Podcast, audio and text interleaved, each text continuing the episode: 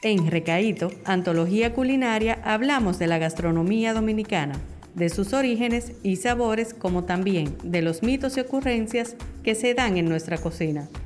Si de algo estamos seguros es que aquí se come bueno.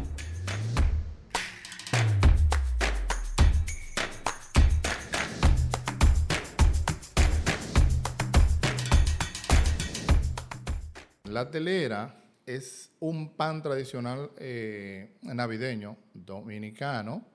Es algo que tampoco puede quedarse en la cena navideña. Es un pan sencillo, se supone, que se convirtió en lo más emblemático como pan en la mesa navideña. En la mesa dominicana, que no haya una telera, está mal. Ya hay mucha gente también que lo cambian por otro pan, pero debe haber pan. El pan tradicional dominicano es la telera, un pan, como le dije, sencillo, pero que se ha convertido en el gran acompañante de la gastronomía navideña dominicana. Eso es la telera. Eh, la preparación de esto, como le dije, es sencillo. Es un pan sobao, harina, agua, grasa. Regularmente le ponen grasa de cerdo. ¿eh?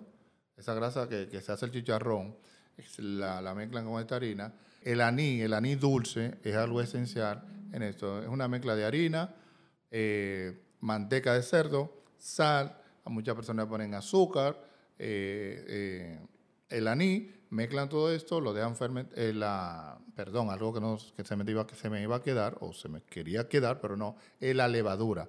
Es un pan, todos los pan de una u otra forma le ponen levadura. Entonces estos ingredientes se mezclan, se deja reposar, se deja fermentar y luego eso se lleva al horno y ahí tenemos nuestra telera. Es sencillo hacer esto, es mezclar todo esto, llevarlo, dejarlo fermentar y luego llevarlo al horno. Y ahí tenemos la telera. El ingrediente básico sería la, bueno, sobre todo la harina, pero en, cuanto a la telera, es la manteca de cerdo y el anís dulce. Esos serían los ingredientes básicos de la telera.